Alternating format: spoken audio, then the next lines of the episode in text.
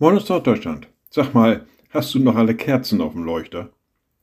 Naja, was denn manchmal so ein bisschen niederträchtig gemeint ist, so im Sinne von, ich halte das, was du da jetzt gerade getan, gesagt hast oder was auch immer, für eine ziemlich armselige Entscheidung, hat vielleicht doch manchmal eine Bedeutung.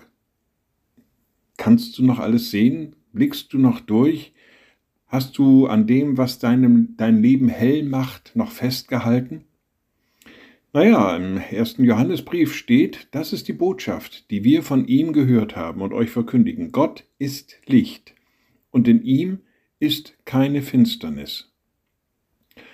Naja, wenn es denn mal dunkel wird im Leben, wenn schwierige und eben finstere Tage kommen, wenn irgendwie kein Durchblick mehr ist, wenn vielleicht irgendwas nicht mehr so richtig erkennbar ist, wie es weitergehen soll, wäre diese Frage vielleicht mal berechtigt. Hast du noch alle Kerzen auf dem Leuchter?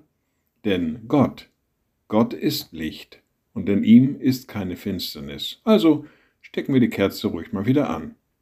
Liebe Schwestern und Brüder, ich lade Sie ein zu einem kurzen Gebet und anschließend zu einem gemeinsamen Vater unser. Allmächtiger Gott, guter himmlischer Vater, wir kommen zu dir, sagen dir Dank. Du hast unser Leben hell gemacht. Du hast Licht in unser Leben gegeben durch deinen Sohn. Herr Jesus Christus, du bist unser Licht.